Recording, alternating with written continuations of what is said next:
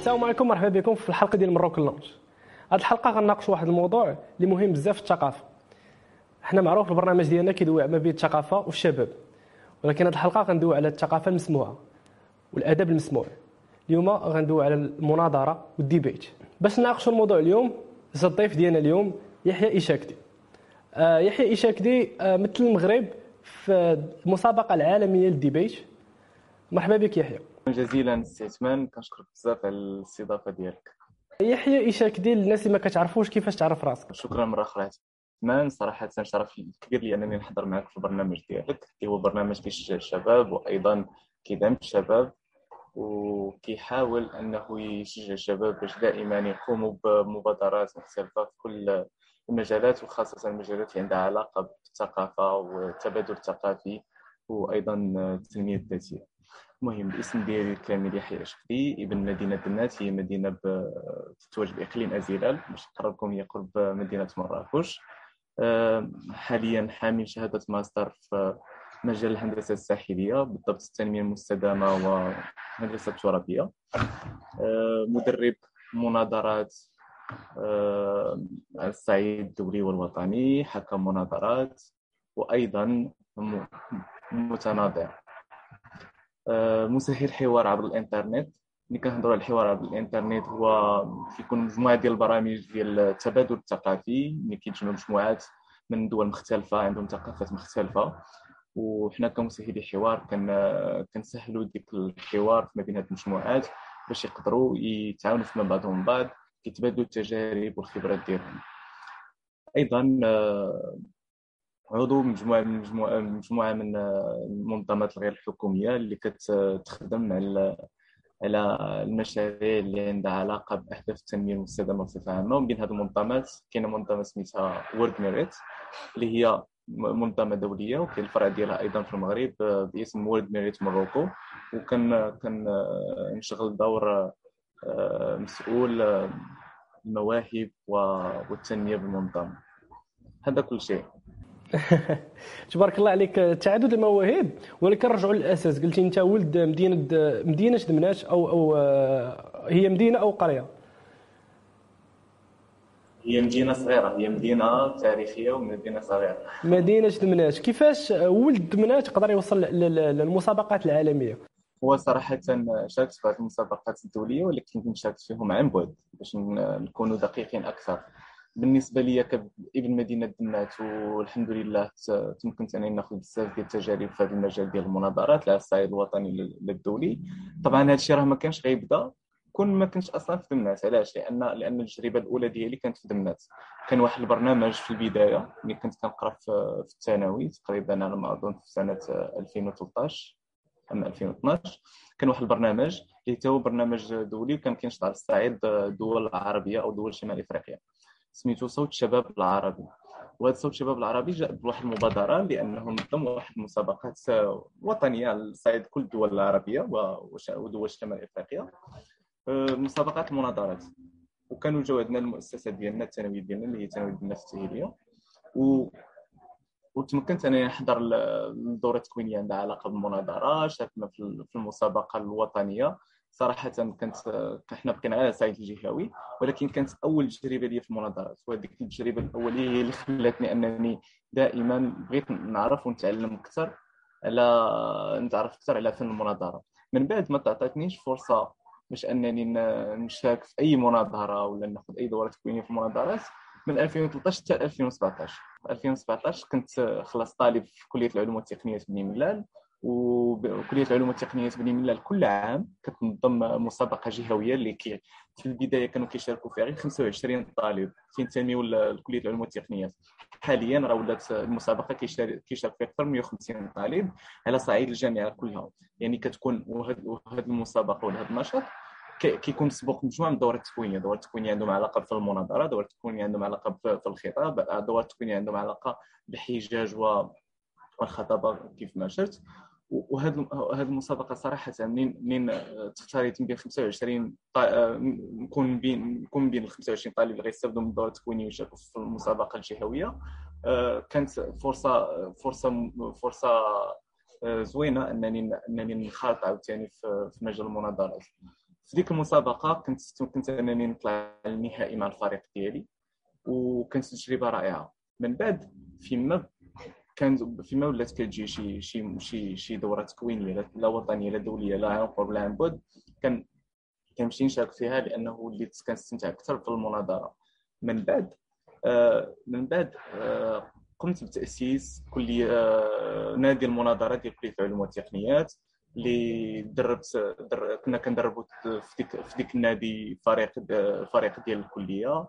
كان بدينا كنشاركوا في المسابقات الوطنية شاركت مع الفريق ديالي في أول مسابقة وطنية خدينا الرتبة الثانية على الصعيد الوطني. آه، من بعد آه، شاركت مع منظمة أخرى سميتها سميتها صوت شباب المتوسط اللي هي نظمت مسابقة وطنية آه، بطولة المغرب للمناظرات النموذج البريطاني لأن أيضا من بعد غنخوض أنا في في في كاع المعلومات اللي عندهم علاقة بالمناظرة وأشكال المناظرة. بالنسبة لصوت الشباب المتوسط كان تيقوموا بشكل مناظره ديال البرلمان البريطاني. وتمكنت أنني نشارك في الإقصائيات الجهويه من بعد ثلاث الإقصائيات النهائيات اللي كانت تنظمت في الرباط. وخديت أيضا الرتبة الثانية على الصعيد الوطني في هذه المسابقة. من بعد بديت كنشارك مع منظمات أخرى دولية. اللي من بينهم ميت هذه ديال صوت الشباب المتوسط سميتها Young Mediterranean Voices كاينة منظمه أخرى سميتها Erasmus Plus Virtual Exchange عندها علاقة بالتبادل الثقافي الافتراضي.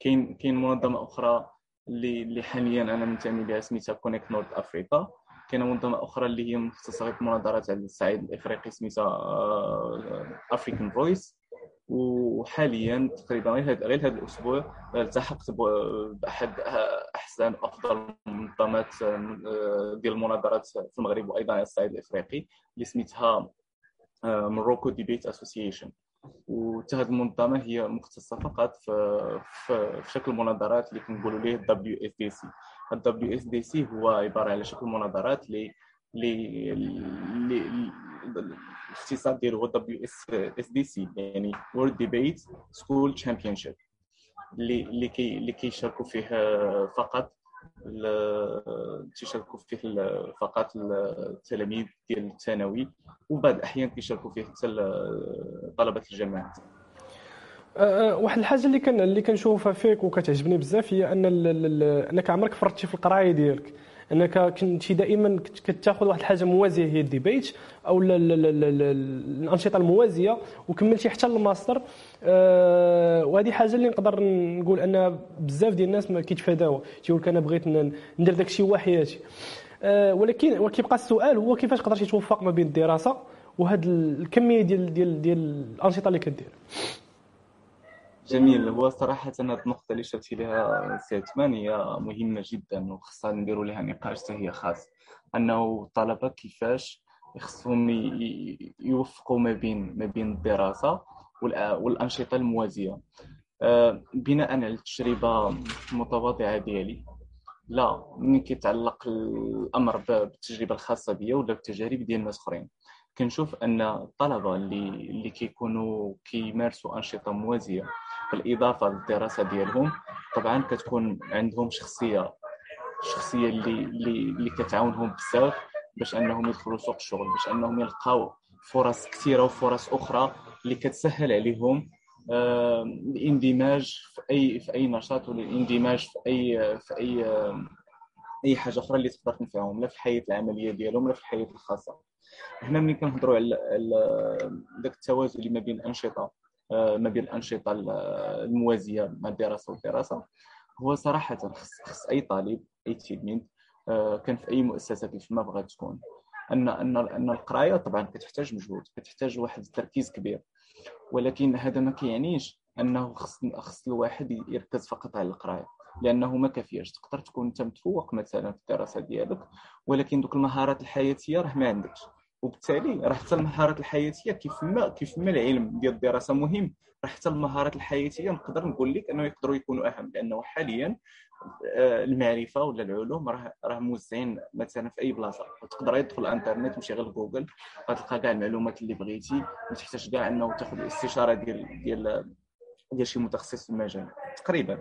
ولكن ملي كنهضروا حنا على المهارات الحياتية مثلا القدرة على التواصل القدره مثلا يكون عندك دوك الأدوات ديال ديال التعامل مع مع الطرف الآخر مثلا القدره على حسن الإنصات القدره على التعاون اللي على ال collaboration active listening اللي كنهضروا مثلا على ملي كنهضروا على ال leadership على القيادة كيفاش أنه تكون وسط مجموعة تساعد ديك المجموعة أنها تحقق بعض الأهداف. اللي عندها علاقة مثلا باهداف فرديه وأهداف جماعية. دابا هادو فقط كنعطينا أمثلة عامة. يعني يعني هنا فين هنا فين كتكون الأهمية ديال الأنشطة الموازية. الأنشطة الموازية كتعمل واحد الشكل مباشر على على على على الشخصية ديال الفرد وكتمكنوا أنه يكون عندها ولا يكون عنده آه، شخصية اللي اللي تقدر تميزو على الناس اللي ما كيديروش هاد اللي ما كيديروش الأنشطة الموازيه وطبعا بناء على التجارب ديالنا كاملين انه ملي كتسافر كتلاقى مع في شي نشاط معين اللي ما عندوش علاقة بالقراية فقط ديك تبادل الخبرات تبادل التجارب ديك ديك النوع ديال التواصل اللي كدير مع ناس أخرين اللي ما كتعرفهمش. ما كاينش في المحيط ديالك اللي أنت كتقرأ فيه مثلا. طول العام راه كيكون عنده واحد التأثير مباشر على الشخصية ديالك تأثير مباشر على النمو وتأثير مباشر حتى على الطريقة ديال التفكير اللي كتحول من طريقة تفكير اللي نقدر نقولوا عادية تولي أكثر إيجابية أكثر تفتحا أكثر أكثر آه، تكون كيفية أوضح وفي نفس الوقت آه، أفضل. هنا ملي كنهضروا مثلا شخصيا أنا يعني على التجربة ديالي أنا في البداية ديالي ديال الجامعة ما كنتش واحد الإنسان آه، اللي اللي مركز على القراية ديالو باش ما نقولوش انسان ناجح انسان فاشل إنما مثلا ما كنتش مركز على القراية ديالي. ولكن من بعد أنه في المناظره هو بحد ذاته لعب واحد واحد واحد عنده عنده واحد لامباكت كيف ما كيقول عنده واحد التأثير مباشر على الشخصية ديالو.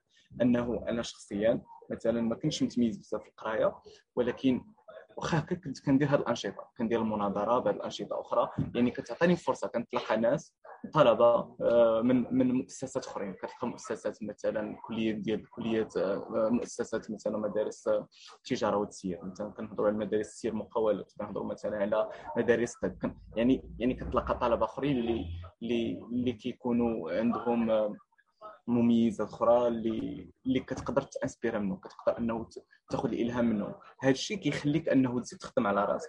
وتزيد قدام كتقول علاش حتى أنا ما نكونش بحال دوك الناس؟ دوك الناس مثلا كيهضروا باللغات مزيان. حتى أنا مثلا خصني نهضر باللغة مزيان. دوك الناس مثلا كيسافروا كياخذوا تجارب كي كينظموا كينظموا كينظموا مثلا أنشطة كينظموا مسابقات كينظموا مثلا آه مثلا مؤتمرات علاش حتى أنايا مثلا في في في, المدرسة ديالي في, في الكلية ديالي علاش ما نكونش حتى أنا بحال الناس؟ وبالتالي هنا فين كيبان التاثير المباشر ديال الأنشطة الموازية على الفرد وطبعا راه عطيت آه، ديالي الطريقة باش كدوي على الموازاة ما بين الأنشطة والدراسة كتخليك تفكر أن علاش الدراسة ما يدخلوش فيها الأنشطة الموازية؟ علاش ما تكونش مفروضة على الطالب؟ يعني تقدر تدوينا شوية على إلا كانت أنت عندك الفرصة أنك تغير شي حاجة في, في الإطار التعليمي شنو تقدر تبدل. جميل. صراحة كتشير نقاط مهمة سي عثمان بالنسبة ل... بالنسبة ل... بالنسبة للأهمية ديال هذه الأنشطة في الدراسة ولا علاش ما يكونوش؟ آه، دائما كناخذوا مثال. راه كنشوفوا هنا عندنا في المغرب كاينين مؤسسات ديال التعليم العالي اللي الانشطه الموازية راه جزء لا يتجزأ من من المنهج الدراسي. لدرجه أنه كنلقاو بعض المؤسسات اللي كيديروا مثلا واحد المادة كتسمى غير ديال نشاط موازي يعني باش أنه عبارة موجود باش تفاليدي خصك دير شي شي نشاط معين عندك في المؤسسة ديالك. يعني هنا كنشوفوا أن كاين بعض المؤسسات اللي اللي كيدفعوا الطلبة ديالهم باش أنهم يقوموا بأنشطة موازية خارج إطار الدراسة ولا خارج ما يسمى بال hard skills خارج دوك المواد المواد المواد نقدر نقول العادية المواد العادية الرياضيات الفيزياء ما إلى ذلك هذا غير كان غير مثال يعني كاينين مؤسسات اللي كيدفعوا الطلبة ديالهم باش أنهم يديروا أنشطة أكثر. ولدرجه كاع كيشجعوهم باش يديروا مثلا كيديروا مادة في المقرر اللي اللي كتعطى اللي خصها نقطة وخصها تفاليدا هذا كمثال ولكن كاين مؤسسات أخرين اللي نقدروا ناخذوا حنا مثلا الكليات بصفة عامة. أغلب الكليات في المغرب اللي كتلقى أنها كتفتقر لهذه الأنشطة الموازية. علاش؟ كاين كاين إما أن أن الناس اللي كيتبعوا الإدارات في دوك في دوك الكليات ما كيشجعوش الطلبة على أنهم يديروا آه، الأنشطة الموازية. كاين نقدروا نقولوا أن الطلبة في دوك الكليات واخا مثلا الإدارة ولا المؤسسة تكون كتساعدهم باش أنهم يديروا أنشطة يقدروا يكونوا أنهم مزيرين بالوقت بزاف. لدرجه أنه ما يبقاش لهم الوقت باش يديروا شي نشاط يضيع مثلا يضيع مثلا يومين في النهار ولا يضيع مثلا week-end كامل باش أنه يصاوب واحد النشاط باش أنه يمشي يحضر الدوره التكوينيه خارج الدراسات يقول آه إلا ضيعت هذا الوقت يقدر آه يقدر ما نجيبش في الامتحان مزيان يقدر مثلا ما نجحش يقدر مثلا نجيب non validé يعني نقدر ما نجيبش نقطة مزيان. يعني كتلقى كتلقى الطالب عنده خاصة في بعض الكليات اللي نقدر نقول الكليات ديال الأداب الكليات اللي ذات الاستقطاب المفتوح. حنا إلا بغينا نركزوا أكثر نقدر نشير أنه الكليات ذات الاستقطاب المفتوح أغلب ديالهم أغلبهم كيكون عندهم هذا المشكل. ولا الطلب ديالهم كيكون عندهم هذا المشكل. أنهم حين ما كيكونش عندهم الوقت كيخافوا أنهم يضيعوا الوقت في الأنشطة الموازية اللي كيقولوا آه راه ما عندها ما تنفعني في القراية ديالي ونقدر مثلا ما نجيبش مزيان ولا ما نجحش وبالتالي كيفضل أنه يركز ولا كيفضل انها غير تركز على القراية ديالها. عوض أنها تمشي ل تمشي ل عوض أنها تمشي ل ولا يمشي. يدير أنشطة موازية اللي تقدر تخدم عليه أكثر ما, ما ولا تقدر تعاونو أكثر ما غيعاونوا ما تعاونوا القراية ديالو. هنا من هذه النقطة نقدروا أنه نعطيو توصيات.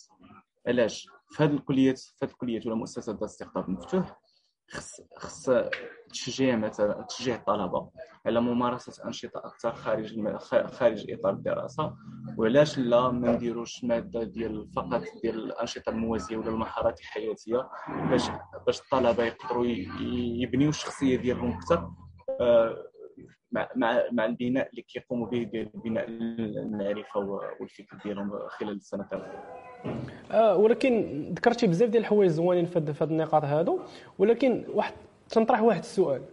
هو آه علاش ما نبداوش ال debate ولا soft skills من من مرحلة قبل المرحلة الكلية أو الدراسات العليا؟ علاش ما نبداوش من الطفل يعني من ابتدائي أو الإعدادي؟ واش ممكن؟ واش الطفل قادر يتحمل هذا ال debate؟ جميل. صراحة درتي آه، نقطة مهمة عاوتاني نناقشوها. هو هو في الهضرة في الكلام ديالي كنحاول دائما كنعطي مثال مثلا بالحياة الجامعية. ولكن خصنا طبعا ما نساوش الحياة ما قبل الجامعية. يعني كنهضروا على الثانوي آه كنهضروا على الإعدادي كنهضروا على الابتدائي. آه كيف ما كنت شرت في البداية ديال التجربة ديالي أنه بالنسبة للمناظرة أني بديتها ملي كنت في الثانوي.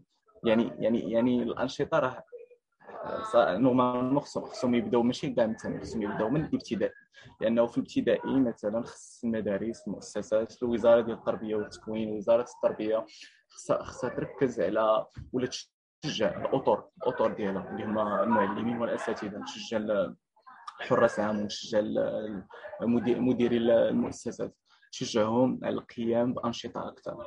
بحال هاد الأنشطة؟ كيكونوا أنشطة؟ حتى الأنشطة الترفيهية راه كيلعب واحد الدور مباشر على النفسية ديال التلميذ.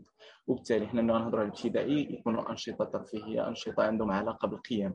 يعني نربيو نربيو الأطفال على على قيم تربوية آه، جميلة. من يطلعوا مثلا من يطلعوا التلاميذ الابتدائي ديك الساعات نعطيهم نعطيهم أنشطة اللي عندها علاقة بتحمل المسؤولية أخذ المبادرة. آه، آه، الحفاظ على البيئة. هادو كاملين انشطه نقدروا نزيدوهم في الاعدادي من بعد في الثانوي نعطيه نعطيهم نعطيهم نشجعوا على انشطه اللي اللي اللي كتساعدهم على أخذ المبادرة. وليس فقط اخذ مبادره إنما مثلا العمل على المشاريع. اللي كنقولوا مشروع يقدر مثلا يكون مشروع عنده علاقة بأي حاجة مثلا التلميذ عنده عنده اهتمام بالبيئة يقدر يدير مشروع عنده علاقة بالبيئة. التلميذ عنده علاقة عنده اهتمام بما هو تقني يدير نعطيه يدير مشروع آه، فيما هو تقني. التلميذ عنده علاقة بالفن أو المناظرة أو الثقافة يمشي يمشي للمجال ديال الثقافة والفن والمناظرة. يعني يعني يعني هنا هنا يعني خص خص كاع كاع كاع كاع الاجزاء ديال المنظمة ديال التربية والتكوين خصهم يتصاموا مع بعضهم البعض ويكون واحد النوع ديال التعاون. يعني دائما كنركز على ال terme ديال collaboration التعاون أنه خص الأساتذة المعلمين المديرين آه، حراس العام إلى ال إلى ال إلى الوزارة خص خص خص كل طرف يدعم الطرف الآخر الآخر ويتعاون فيما بعضهم وكل واحد ياخذ مبادرة باش آه، نوفروا هذه الظروف اللي اللي تقدر تكون ظروف تعليمية اللي كتخدم البناء الشخصية ديال التلميذ والطالب بشكل مباشر. وهاد وهاد الاقتراحات اللي اقترحتي حاليا واش بنظرك ممكن نطبقوهم في القريب العاجل ولا شي حاجة اللي نشوفوها في السنوات البعيدة؟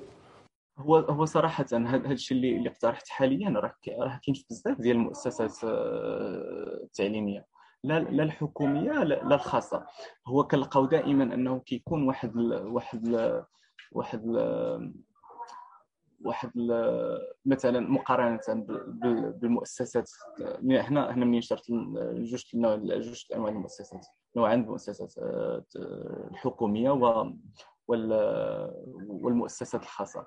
دابا المؤسسات الخاصة كيكون عنده كيكون عندهم أفضلية. أفضلية علاش؟ لأنه كيكون عندهم آه، موارد مالية أكثر وبالتالي كيتمكنوا أنه يديروا أنشطة أكثر للتلاميذ ولا الطلبه في حين أن في حين أن المؤسسات الحكومية كيكون عندهم موارد أقل مقارنه بالأخرى وبالتالي أنشطة أقل. ولكن هذا ما كيعنيش أن المؤسسات الحكومية ما كديرش أنشطة. كنشوف مؤسسات حكومية اللي الاطر ديالها كيكونوا آه، نشيطين يعني قادرين على أخذ المبادرة. راه كيديروا أنشطة اللي صراحة تتعود بالنفع المباشر على التلاميذ ديالهم. وبالتالي هنايا باش خصنا غير ننشروا هذه الثقافة الثقافة ديال الثقافة ديال الأنشطة الموازية اللي عندها علاقة بالدراسة. ونشجعوا كاع الأطر ولا كاع الأجزاء اللي كينتميو لها هذه المؤسسات. المؤسسات التعليمية الحكومية لا الخاصة أنهم يتطوعوا ويعطيو شوية من وقتهم باش يساهموا في في البناء الشخصية ديال ديال التلاميذ ولا ولا الطلبة ولا ولا يعطيو إضافة لهم بتنظيم هذه الأنشطة اللي اللي تقدر تكون أنشطة مختلفة لا رياضية ثقافية تربوية تعليمية ما إلى ذلك. ونتمنى نشوفوا التغييرات في القريب العاجل. آه، حيت حنا بغينا نشوفوا البلاد ديالنا كتحسن ولكن التحسن كيبدا من من الأطفال وكيبدا من من التعليم. ولكن من ناحية أخرى نرجعوا شوية للمناظرة. آه، واحد الحاجة اللي اللي, اللي كنشوف كتشير لها بزاف وهي كتقول فن المناظرة. علاش كتسمي المناظرة فن؟ صراحة نقدروا الفن نسميوه لأي حاجة. مثلا الرياضه الرياضة راه كتعتبر فن. والغناء راه فن طبعا. ولكن هنا ملي كنهضروا على المناظرة علاش علاش كنعتبروها فن الفنون؟ لانها لأنها كتجمع بزاف ديال ديال الحاجات في حاجة واحدة بمعنى أنه ملي كنهضروا على المناظرة هي فن من فنون الحوار. حنا هنا ملي كنهضروا على الحوار راه ولا النقاش. نقدروا نكونوا كنتناقشوا يقدر يكون أي واحد مثلا كيغني ولكن واش الطريقة باش كي كيغني واحد واحد الشخص هي الطريقة باش كتغني كيغني شخص آخر؟ لا كيكون اختلاف. وبالتالي هنا هنا كتكون ان يعني يعني الفن هو أن كل واحد كيعطي اللمسة ديالو لديك الحاجة. كذلك المناظرة. المناظرة هي هي علاش هي فن الفنون لأن أي واحد عنده عنده عنده اللمسة ديالو عنده الأسلوب ديالو في, في هذا الفن. يعني الطريقة باش كيتناظر مثلا واحد واحد الشخص ماشي هي الطريقة اللي كتناظر بها واحد واحد الانسانه أخرى. طريقة الطريقة باش كي, كي يسرد بها الحجج ديالو شخص كتختلف عاوتاني من, من, من شخص لآخر.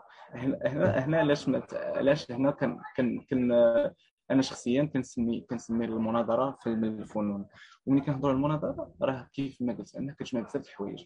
أول حاجة أنه آه، فن النقاش وفن الحوار. أنه خصك تكون عندك القدرة الحوار والنقاش مثلا مع الطرف الآخر.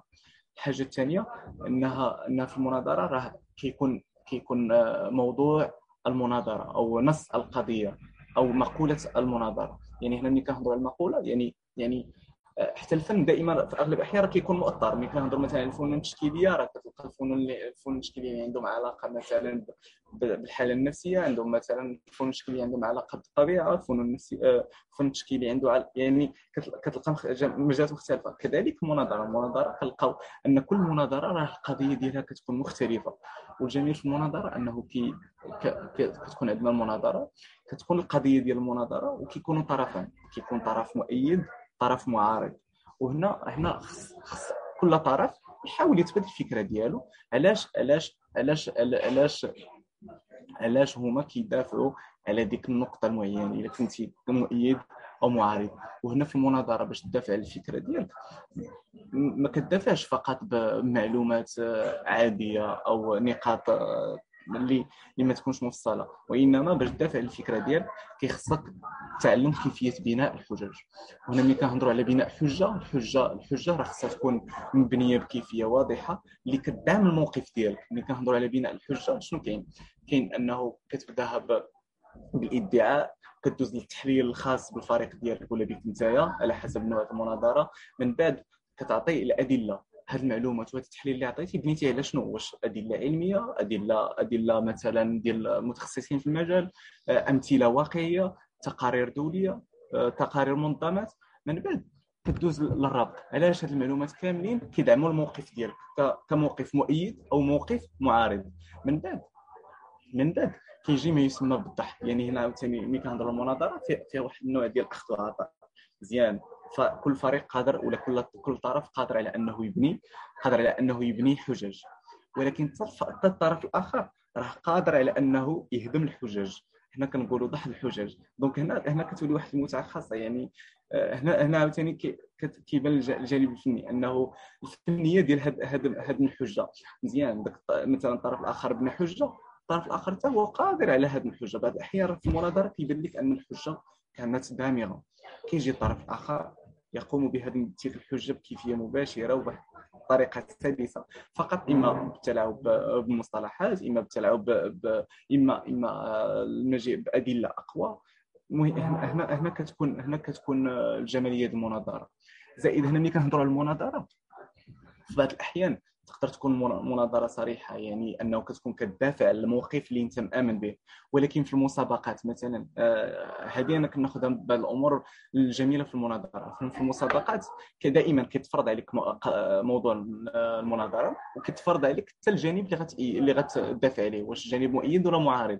وبالتالي هنا في المسابقات تقدر تقدر تكون أنت ما مآمنش بديك نص القضية ولكن خصك تدافع عليه. يعني كتولي عندك القدرة إنه تجيب حجج اللي كتأيد الموقف اللي أنت ماشي مامن به وهنا هنا كت... كت... المناظرة هنا كتساعد في واحد الحاجة زوينة بزاف اللي هي آه، خلق ولا ولا إحياء ذاك ال...